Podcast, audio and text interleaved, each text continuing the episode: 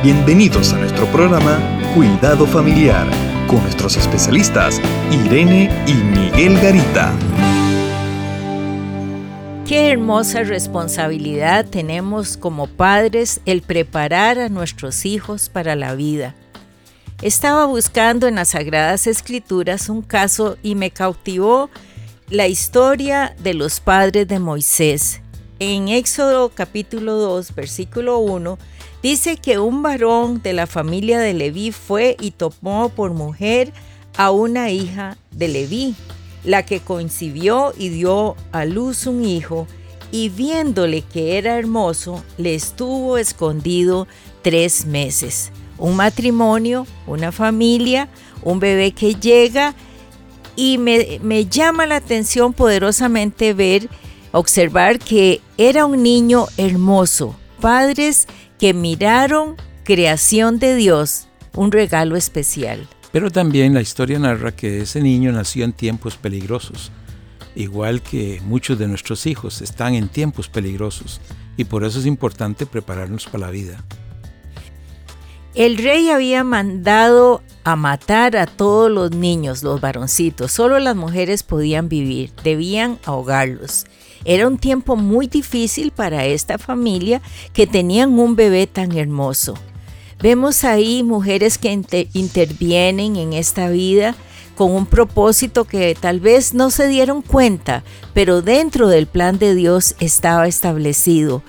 Este niño, a los tres meses, tuvo que ser depositado en una canasta, un cesto, que la madre junto con su padre construyeron esta canasta, buscando el junco, tejiéndolo, calafateándolo, poniéndole asfalto, probándolo en el agua para que no se metiera el agua, porque ahí iban a depositar lo más precioso que tenían.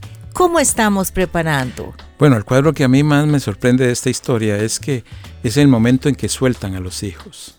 Y en realidad eh, nosotros como padres llega un momento en, tenemos que soltar en que tenemos que soltar a nuestros hijos. Soltarlos para la vida. Muchos padres quieren seguirlos controlando, quieren seguir supervisando, pero no se puede. Ellos tienen derecho a la vida. Y la vida es un riesgo. Sí, yo creo que esa parte de de preparación que ellos tuvieron de su canasta es toda la parte que podemos pensar, todas las enseñanzas que damos.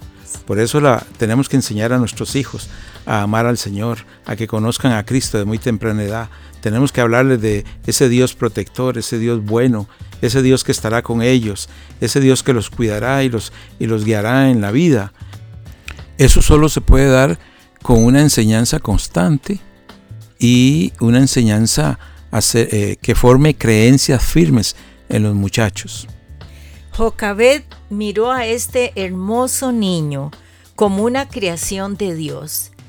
Hermanas, hermanos, amigos y amigas, miremos a nuestros hijos como esa creación de Dios, para formarlos, para enseñar esos valores, para estar construyendo esa canasta que en determinado momento vamos a depositarlos y decir, Señor, en tu nombre, voy a poner ahí a mi hijo, pero mientras tanto, juntos con mi esposo, voy a ir enseñándole esos principios, ese temor a ti, ese amor a ti. Tenemos que entender que el soltarlos no es que ya nos olvidamos de nuestros hijos, es que, como decías, tenemos que creer que ellos pueden hacerlo solo que ellos pueden enfrentarse la vida, que ellos pueden resolver las cosas de una manera buena.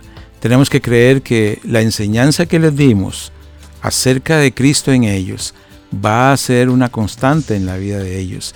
Y ese Jesucristo va a guiarlos y va a ayudarlos aún en las decisiones más difíciles. Nuestros hijos se están criando en tiempos muy difíciles. Tenemos que fortalecerlos para que ellos puedan vivir bien como Dios nos ha ayudado a vivir a nosotros.